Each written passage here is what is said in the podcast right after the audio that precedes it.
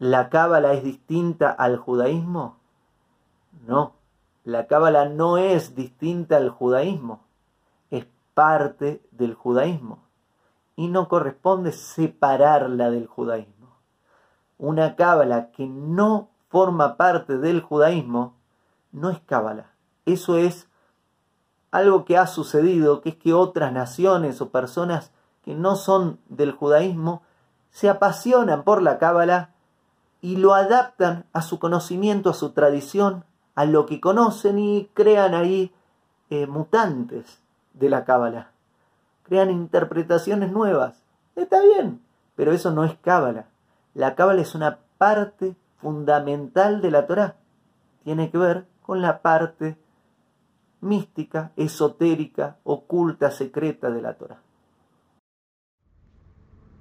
El audio que acabas de oír es un pequeño fragmento de una clase completa llamada ¿Qué es la Cábala? que es la segunda clase de la serie de clases sobre Torah.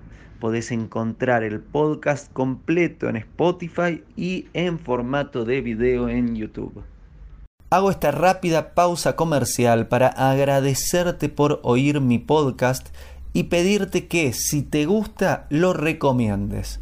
Si te gustaría adquirir alguno de mis libros, podés encontrarlos en su formato físico y digital en Amazon y en su formato audio en Audible.